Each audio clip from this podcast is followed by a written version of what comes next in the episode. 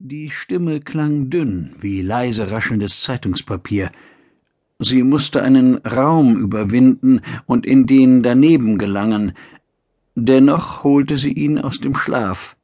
Arkadi, kannst du mich hören? Hörst du mich, Arkadi? Ja, Matuschka, ich bin gleich da. Nur ein wenig Geduld noch.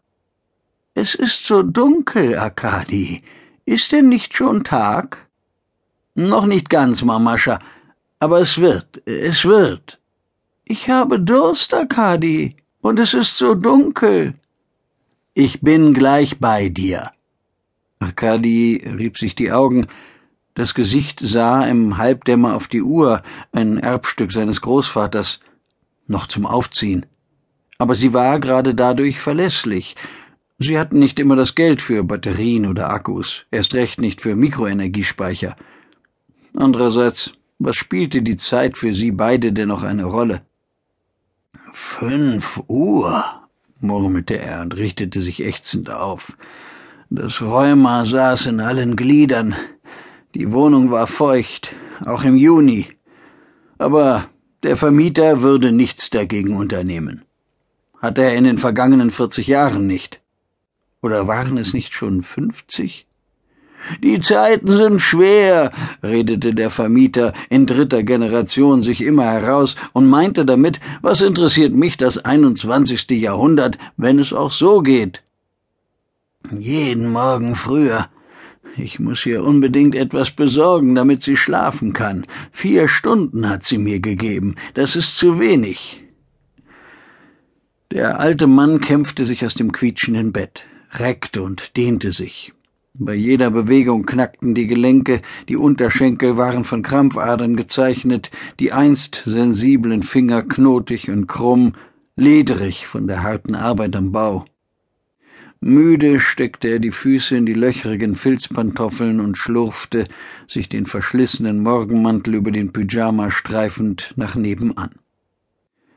In das Zimmer, in dem seine Mutter schlief, noch älter als er. Klein und verhutzelt lag sie im Bett, trug über dem Wollnachthemd eine Strickjacke und Strümpfe an den Füßen. Trotzdem war ihre Nasenspitze bläulich verfärbt. Es ist Juni, verdammt nochmal. Es ist Juni und sie muss immer noch in Wintersachen daliegen und frieren, führte Arkadi sein Selbstgespräch verbittert fort. Was sagst du, Arkadi? Nichts, Mamascha, nichts. Zuerst öffnete er die löchrigen Holzläden und ließ den Morgen ein, dann beugte er sich über sie, um ihr aufzuhelfen und sie ins Bad zu bringen. Der Rollstuhl stand bereit, aber dafür brauchte er ihn nicht. Was wuchs sie denn schon? Leicht wie eine Feder war sie. Früher war Arkadi ein stattlicher, starker Mann gewesen. Mittlerweile ging er krumm, aber ganz schwach war er noch nicht. Kurz hielt er inne, als sie ihn aus dem Kissen heraus anlächelte.